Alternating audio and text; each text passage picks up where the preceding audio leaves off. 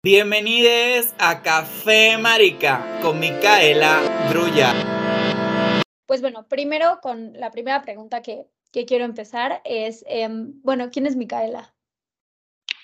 Hola, mi nombre es Micaela Drullar. Eh, es un nombre muy significativo para mí porque es un nombre que yo misma me puse, ¿no? Sabemos que vivimos en un mundo en el que las personas son nombradas a partir de un sistema racializado, sexo-género, en el cual se nos prescribe y se nos dice qué tenemos que ser y se nos pone un conjunto de atributos. Yo no sé si la gente sabe, pero cuando a una le, cuando a una le ponen un nombre, también le están poniendo muchísimos atributos en el cuerpo, en la carne, o sea, llamarse de cierta manera, ¿no? En un mundo donde la feminidad y la masculinidad está construida de cierta forma, ahí hay una carga completamente pues heterosexual, binaria, femenina o masculina, muy limitada, muy encerrada. Entonces, pues mi nombre es Micaela, yo me lo puse como una forma de transmutar, de, de transgredir, de transformar, de transitar y de deslocalizarme de las coordenadas eh, sexuales y genéricas que me pusieron pues cuando yo nací, ¿no? Y ese nombre es muy interesante porque ese nombre yo lo saqué de una novela brasileña que se llama Chica da Silva, donde había una señora blanca que se llamaba la señora Micaela, y también porque hay una santa católica que se llama Santa María Micaela del Santísimo Sacramento. Entonces yo me pongo Micaela como un acto de robo, como un acto de robo el nombre de la ama, o sea, me nombro como la ama y escribo el nombre mal, ¿no? Entonces, eh, pues así me llamo, entonces ahí hay toda una acción y un gesto anticolonial en este nombre que elegí, además porque me parece muy bonito, como muy fuerte, Micaela, ¿no? Como yo.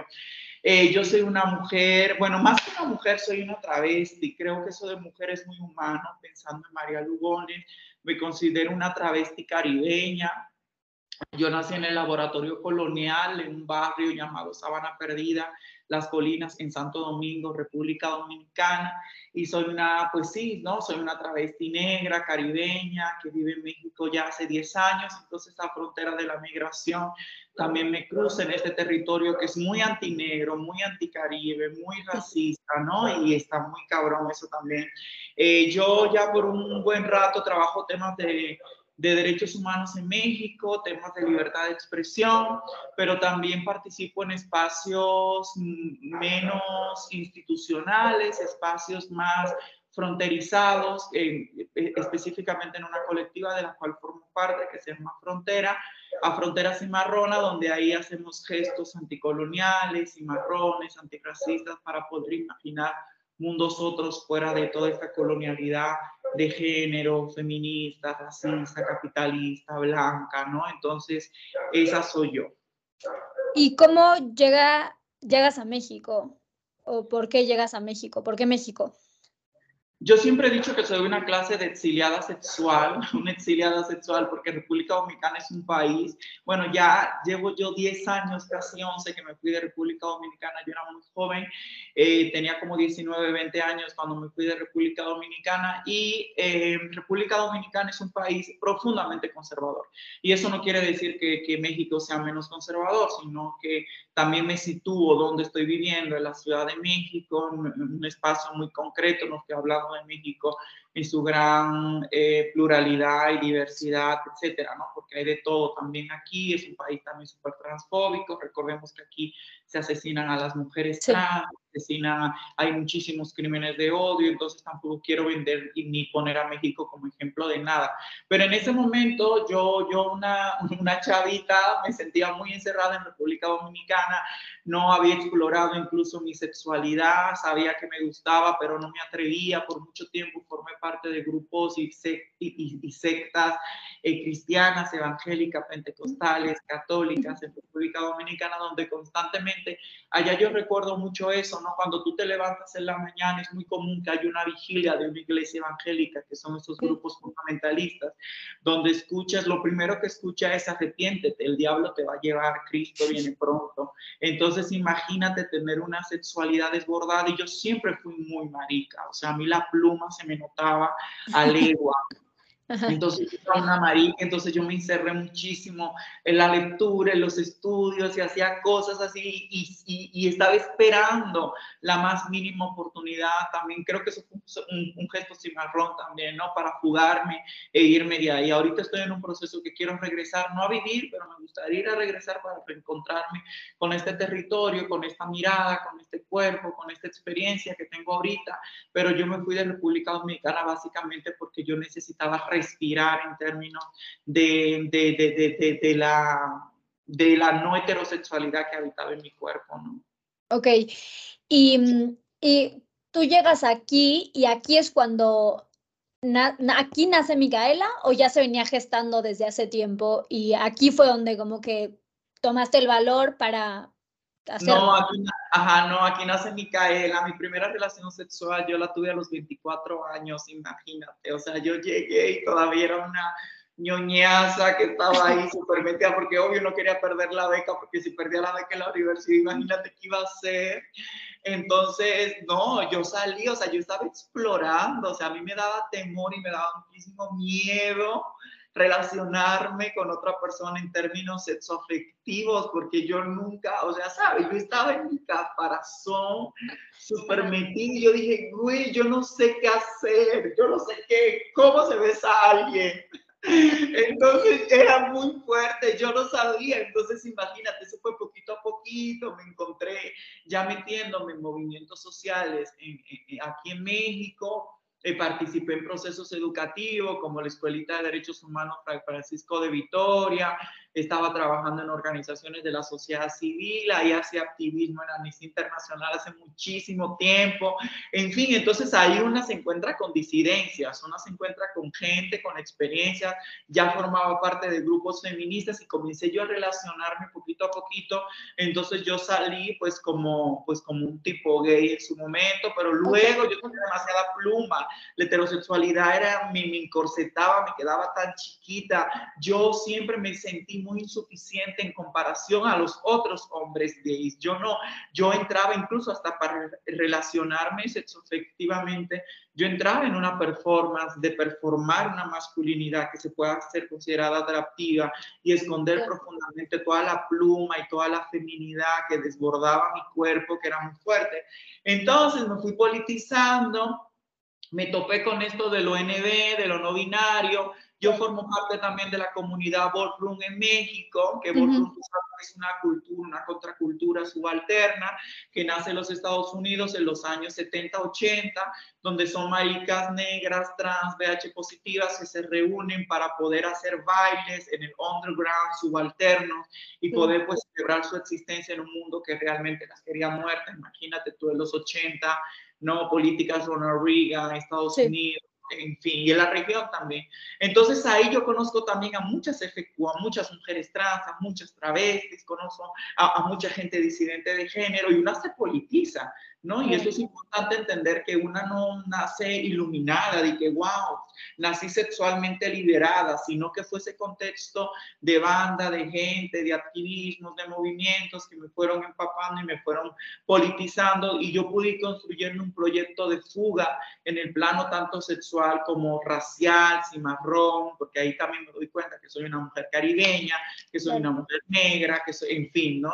Entonces, eh, y luego soy NB, pero luego eso me sigue quedando un poco como ambivalente, me sigue quedando chico, no es suficiente, ya no me apretaba tanto como antes, pero me sigo sintiendo un poquito apretada y corsetada, y es cuando decido pues devenir en travesti y en intervenir mi carne, mi cuerpo y todo, y es ahí donde nace Micaela, ¿no? Y que Micaela, pues Micaela es muy joven, creo que es cáncer, nació en junio, Hey. Yo soy Tauro. Bueno, eh, yo no estoy peleada con mi nombre anterior, yo no creo en eso de los nombres muertos, yo sigo siendo yo. Eh, me, en algún momento me llamaba Wackel. Es un nombre que pretendo rescatar porque es un invento de mi mamá. Somos cinco hermanas y los cinco tenemos nombres con doble. Wilma, Wagner, Lady, Wackel y Wilson. Entonces siento que ese nombre es un regalo de mami muy bonito. Pero yo soy Tauro, o sea, nací el 18 de mayo, pero Micaela cuando se manifiesta en el mundo era temporada cáncer.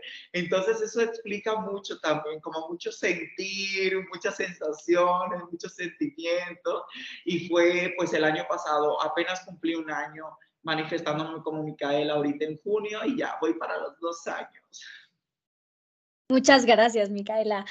Em, y a ver, ¿cuál, ya lo has, bueno, lo escribes mucho, lo tuiteas también y que me parece un concepto, bueno, no sé llamarle concepto, pero una frase muy que a mí me gusta mucho, que es eh, la de ser no humana, ¿no? Que, que, me acuerdo que una vez alguien te preguntó, creo que fue por Twitter, como de por qué no humana, y tú le dices, porque soy travesti, porque soy negra, porque soy afrocaribeña, porque no funciono, ¿no? O sea, como en una sociedad lógico-capitalista, ¿no?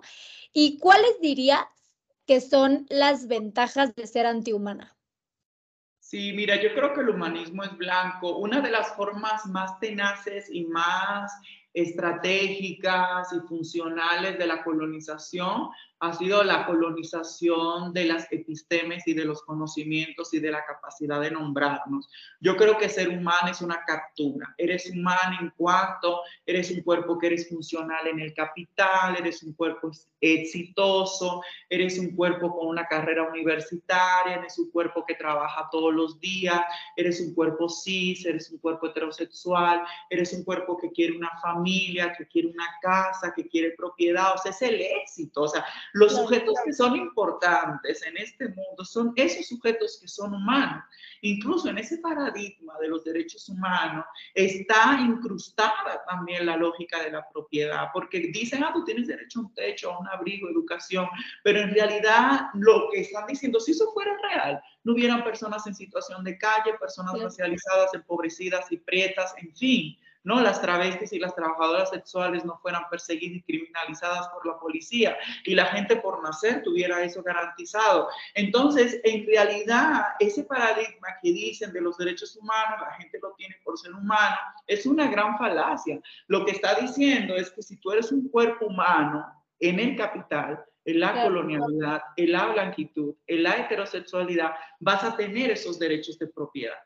Entonces esos derechos humanos hay que entenderlo, que, que ha sido un gran engaño de Occidente para verse como una sociedad avanzada, civilizada.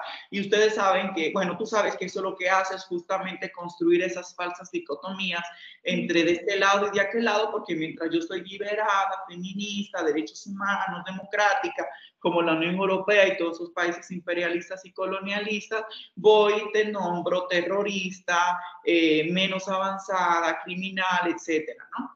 Entonces, bueno, esa es la primera parte. Y la segunda parte, pensando también que antes del 1492 aquí no existía la categoría humano, éramos otras cosas, éramos, teníamos el nombre de nuestras tribus, de nuestras, eh, de nuestras comunidades, pero tú no eras una humana, eras una otomí, eras una ñañú, no sé.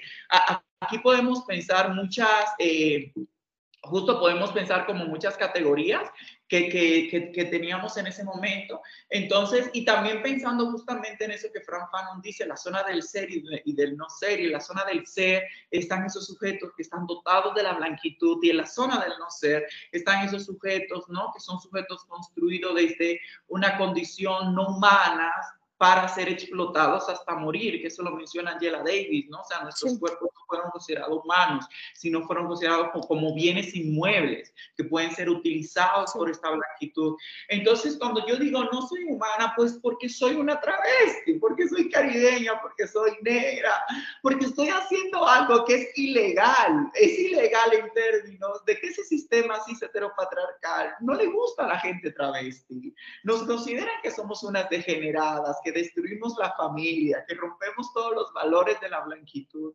Entonces yo no soy humana en cuanto soy una travesti, soy negra, entonces como que comienzo a hablar desde ahí y me agrada mucho como habitar esa categoría de la no humanidad como una apuesta política de fuga, porque yo creo que hay que fugarnos también desde las nomenclaturas de la blanquitud. Así como que Neta, o sea, yo, yo, yo, yo no sé si la gente se ha preguntado o si tú te has preguntado, ¿qué, qué te hace una mujer?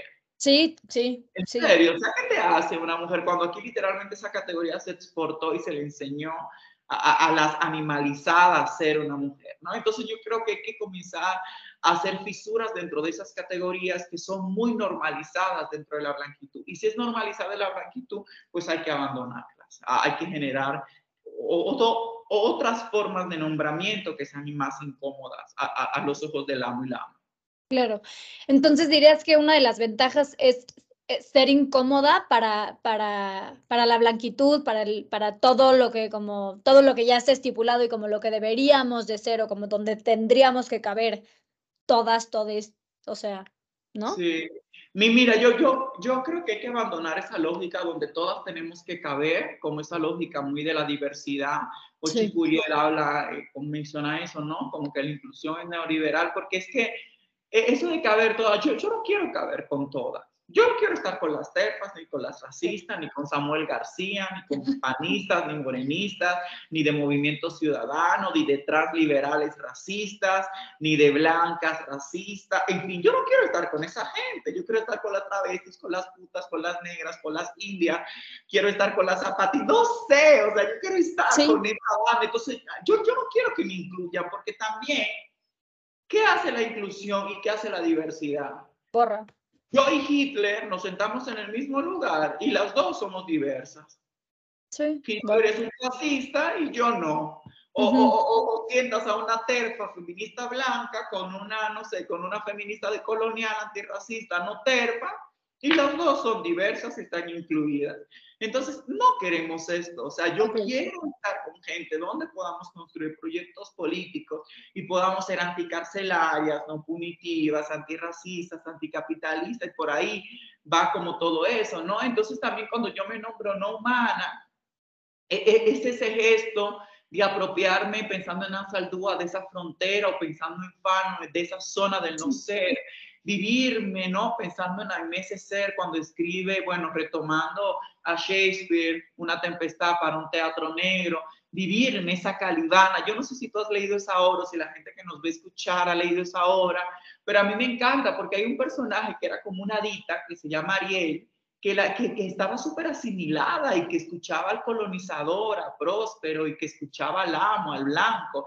Y había un calibán que, que estaba enojado y que quería destruir y envenenar al colonizador, a Colón, ¿no? Entonces decía, no, yo soy un animal, ¿no? Y si aprendí esta lengua es para maldecirte, ¿no? Profundamente. Entonces yo creo que ahí hay un gesto político de escape, de cimarronaje profundamente potente que reniega de la humanidad reniega de lo blanco y abraza esta forma otra de existir, que no significa que es inferior a lo humano, sino es una forma otra que existe en, en, en, no sé si en correlación, pero existe como una forma de disputa frente a los imaginarios de humanidad, civilizados, de blanquitud, que se impuso aquí en el 1490. Claro. Sí, sí, es, es tremendo, ¿no? Porque también lo has mencionado tú, pero lo de, lo de que el feminismo es un espacio seguro y yo creo que tiene, y bueno, no te lo tengo que decir, tú lo sabes mucho mejor que yo, pero tiene tintes muy fascistas, ¿no? O sea, como muy, como que tienes que cumplir ciertos parámetros para de verdad entonces si eres una feminista o no eres una feminista, como que hay como transo, o sea, como que hay como parámetros todo el tiempo y eso es como muy cansado porque entonces no, pienso que no funciona porque se inserta en la misma lógica con la que supuestamente estamos intentando pues, pelear, luchar, ¿no? Revelarnos. Totalmente. Y todo eso uno se pregunta, a ver, ¿por qué? Porque son fascistas, o sea, se convirtieron en lo que juraron criticar. Dijeron que iban a luchar por el patriarcado, porque el patriarcado nos oprime, porque coloca a las mujeres en un lugar, evidentemente en una clave súper universalizante, entendiendo que todas las mujeres viven la misma situación. Ya tú sabes, es esa premisa sí. muy del feminismo blanco, la situación, la condición de la mujer, de cuál mujer estás hablando. No sé si eso una mujer haitiana que es expulsada de una maternidad en República Dominicana por el gobierno de Luis Abinader es la misma situación tuya, feminista alemana o académica que está escribiendo un paper sobre las mujeres del tercer mundo. O por ejemplo, yo no sé si a ti te ha pasado, pero y, caminar por la ciudad es brutal. Hay muchas mujeres que están en condiciones brutales de violencia y de pobreza y de precarización y en menores escalas de privilegio, incluso hasta con quien vas y compras la quesadilla. Tú no vas ahí, una cuestión que tú dices, ¿cuál condición de la mujer? Entonces, aquí partamos del hecho de que ese feminismo blanco renuncia a él porque es eminentemente esencialista. Claro es esencialista porque es incapaz de ver otras lógicas de dominación. Y cuando él intenta ver que se quieren nombrar interseccionales, lo hacen desde una perspectiva neoliberal. De sí, esa era mi pregunta. somos de muchas formas, pero también súper cis, todo el movimiento, súper transfóbico. Pero es una clase súper tokenizada, como si en la foto tuvieras a tu india, a tu negra, a tu pobre, a tu blanca y todas vivimos felices. Y eso es una fotografía que es violenta porque es que reconocer esas diferencias que generan violencia, ¿no? Es, reconocer que el proceso de tú abandonar esos privilegios y construir otros horizontes políticos y otros proyectos no esencialistas, no centrados en la mujer sí, de una condición femenina universal, implica un proceso violento, porque es un proceso descolonizador, porque es reconocer el lugar que tú has tenido y también, seamos sinceras, mujeres blancas que reproducen relaciones de poder y relaciones de desigualdad por su condición de blanquitud y de clase y de geografía, por más mujeres que sean. Entonces, este feminismo ha querido históricamente invisibilizar eso, invisibilizar eso como que todas somos igual. Y eso es violento porque ahí hay una intención de ocultamiento, claro. que me parece una cosa muy fuerte, ¿no? Y la otra cosa que me gustaría decir es que esto también tiene una connotación mucho cristianocéntrica, muy de la culpa, muy de lo punitivo, muy de los diez mandamientos feministas, muy de la buena víctima. Entonces, eh, eh, hay también una cosa que significa que como todas las mujeres viven la misma condición, como todas las mujeres son iguales, como todas las mujeres viven el problema que no tiene nombre, pensando en Betty Frida, en consecuencia, todas las mujeres tienen que cumplir este manual feminista que es básico para tu liberación y eso es violento. Entonces a veces una se encuentra insuficiente en esos espacios, una se encuentra que es una mala feminista, ¿no? Entonces eso a mí me parece como muy fuerte, me parece como muy tenaz, me parece que, que, que por eso digo que hay que abandonar el feminismo y nombrarnos anti, antipatriarcales, anti-androcéntricas, porque también han universalizado el patriarcado como si fuera igual y opere en todos los lugares. Y el campesino o el hombre que recoge la basura en el camión de basura durante la pandemia, que fueron los primeros que murieron, parece que es igual de patriarca que Donald Trump y las, y, o Bolsonaro y las cosas no funcionan así. El feminismo también, eh, o sea, el patriarcado también tiene un apellido y es un apellido blanco, ¿no? Entonces, hay un feminismo hegemónico liberal que ha sido incapaz de hacer ese análisis. Por eso me parece necesario, urgente, matar al feminismo blanco. De acuerdo.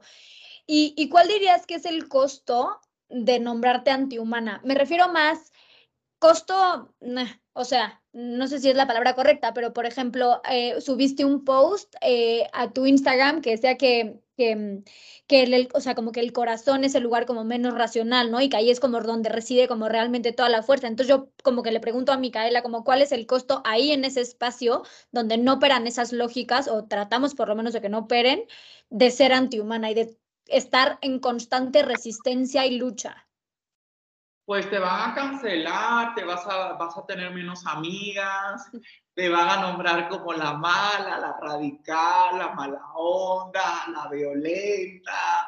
Te vas a dar cuenta que tus amigas son poquitas y esas son las que están ahí y también esas son nombradas malas, violentas, radicales porque andan en el mismo mood de que pinche feminismo blanco, muérete, racismo, no más, capitalismo, no más, le responden a las feministas blancas. Entonces, o sea, si hablamos de costo, el costo que pasa con esto es ese. El costo es de que como no entras en las lógicas de asimilación y captura y no coqueteas, por ejemplo, ¿qué implica no ser feminista blanca? Cuando una feminista blanca viene y me invita a su conversatorio y yo sé que son punitivas y que son feministas blancas y que son feministas institucionales de ONGs y etcétera, etcétera, etcétera, etcétera, no, yo no quiero estar ahí. ¿Para qué? Claro. Eh, yo, yo voy con las compas que están haciendo espacios autogestivos, conversatorios, que se están autopublicando, que están haciendo estas vainas, que tienen proyectos nuevos editoriales, que lanzan sus espacios chiquitos, que andan publicando voces subalternas, en fin, como ustedes, ¿no? Lo que tú me decías al inicio. Entonces, nos reunimos, ocupamos esos espacios, ahí estamos. No estamos en Netflix, no estamos en la televisión, no estamos allá, ¿sabes? Esa es la apuesta. Entonces, cuando hacemos ese tipo de cosas, lo que sucede es que te quedas sin amiga y tú te conviertes en la mala y es el precio. Entonces, como no eres humana, tu cuerpo es como una clase de veneno en el estómago de la ama y del amo, es indigerible. Claro. Entonces no te quieren ahí, ¿no? Entonces, como no, es, va, va, a venir a rompernos, porque aquí somos interseccionales, interseccionales como somos chidas, buena onda y no discriminamos. Y se acabó, pero no se pregunta, no, no, o sea, no ponen en jaque las lógicas del funcionamiento del poder y no evidencian las lógicas de reproducción del poder internamente en esos espacios, ¿sabes? Entonces, por ahí va el tema. Entonces, ese es el costo. Pero mira, también hay otro que es muy bonito porque hay, una liberación.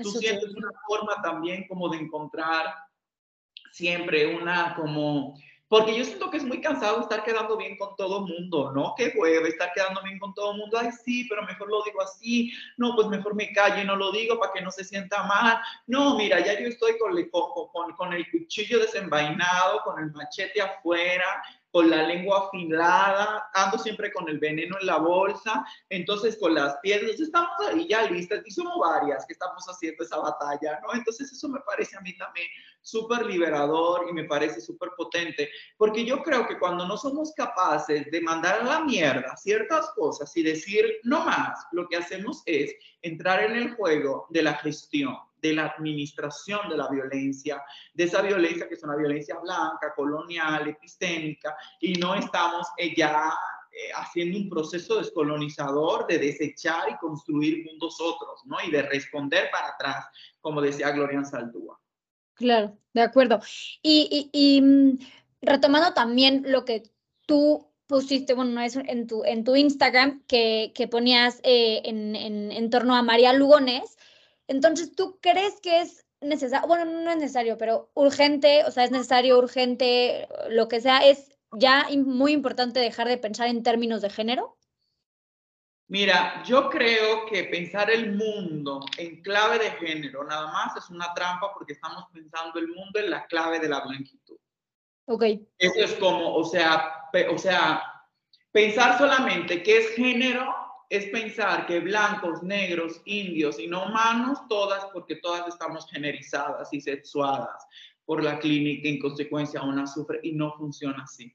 O sea, si tú me vas a hablar, si tú me vas a hablar de género, me tienes que hablar de racismo, porque es que yo, es que mi sexuación y mis expresiones sexuales y de género y mis prácticas sexuales no suceden en el aire, suceden en una carne y en un cuerpo y en una experiencia. Y eso me pasa a mí y a muchas.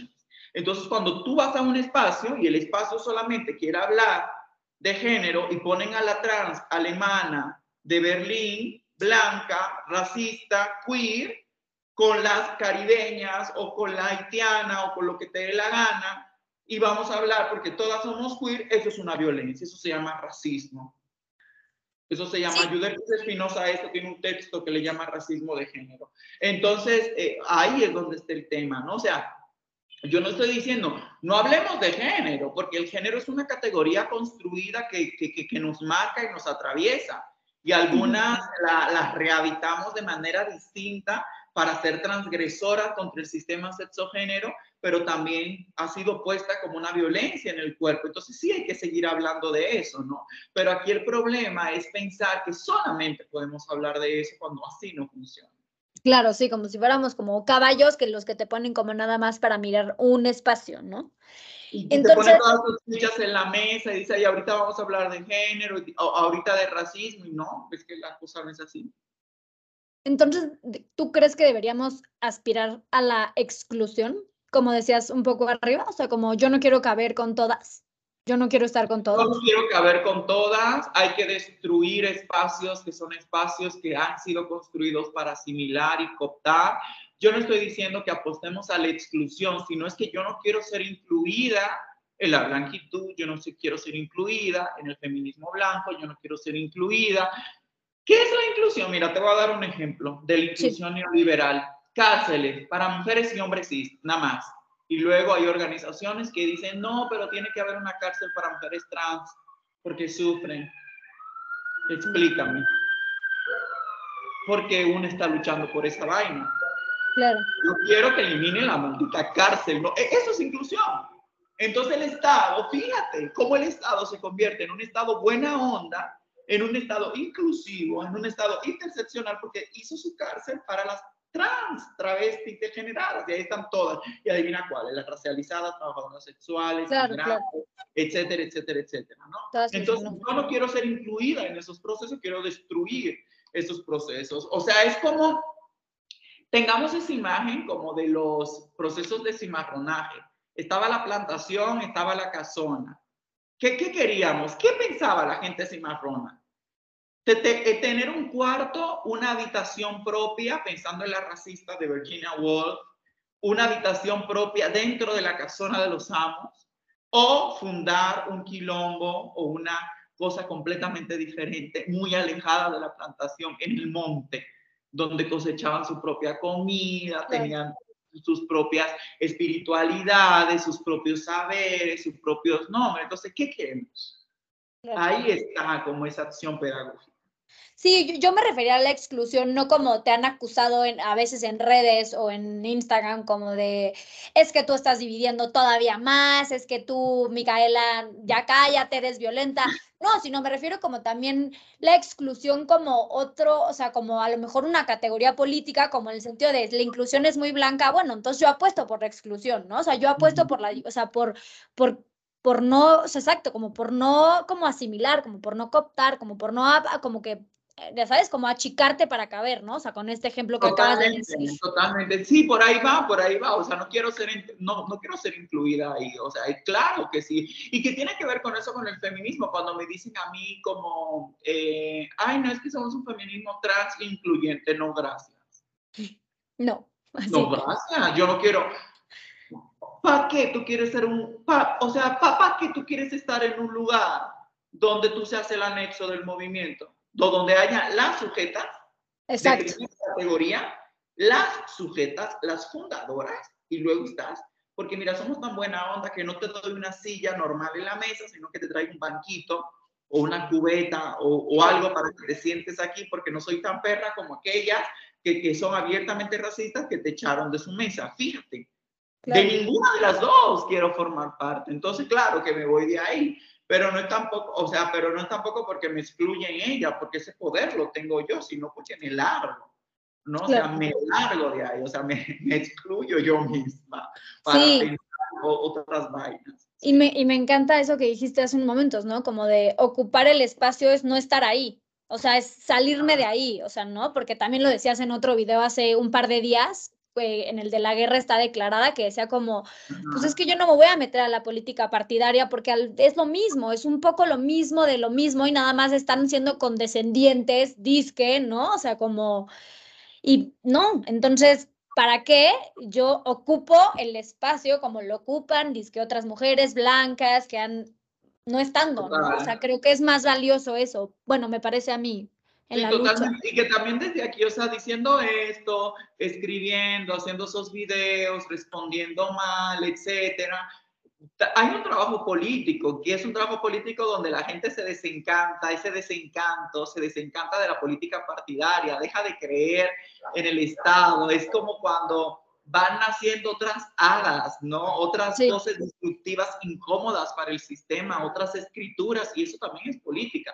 Entonces yo prefiero estar de este lado, siendo esa vocecita incómoda, ¿no? Que dice ahí como, no, pinche partido, tal cosa, pinche feminismo blanco, que decir, ay, no, ahora soy la trans negra que está en el partido político. Eso que ayuda a la gente, me va a ayudar a mí en términos neoliberales individuales, en tener más plata y ser más corrupta. A mí y se acabó irme de viaje, me dan viáticos, me dan una camioneta, tú sabes toda la mierda que hay detrás de la política, pero a la gente, ¿a, dónde está la política ahí colectiva? Entonces ahí no hay opción.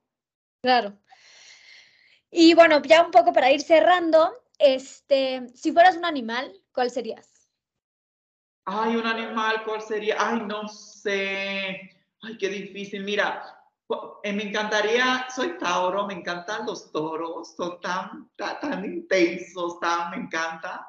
Creo que sería una yegua también, porque como que las yeguas son tan, tan impuras, ya ves que salen de, eh, de, ah, ya se me olvidó, pero ya ves del, del caballo, la cruza del caballo.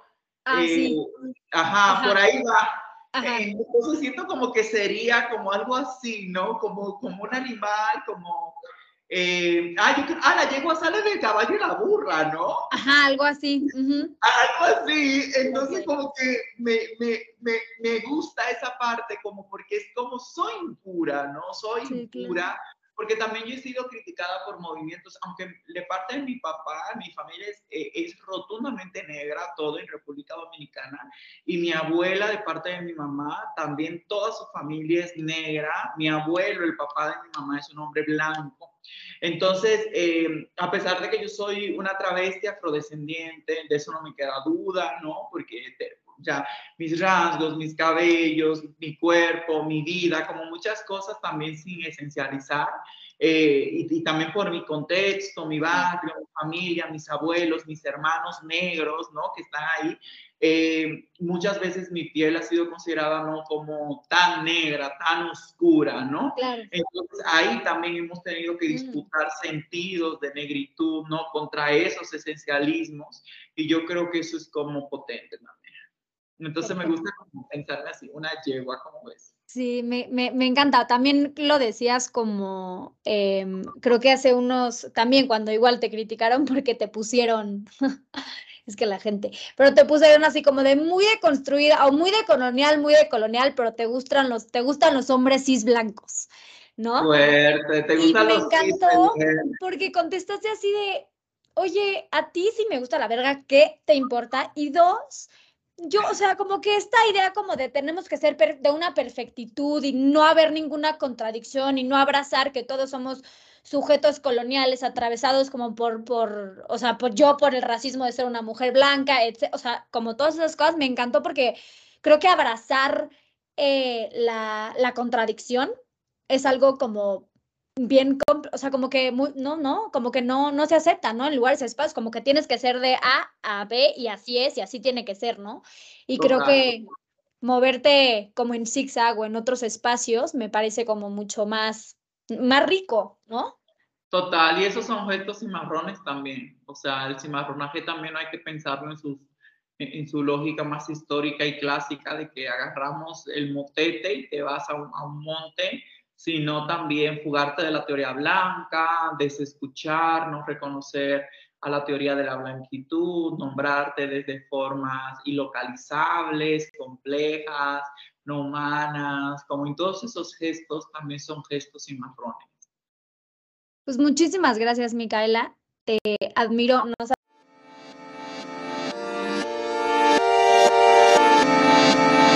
Por escucharme. Este podcast fue creado, producido por mí y el diseño es gracias a Saúl de León. Hasta la próxima.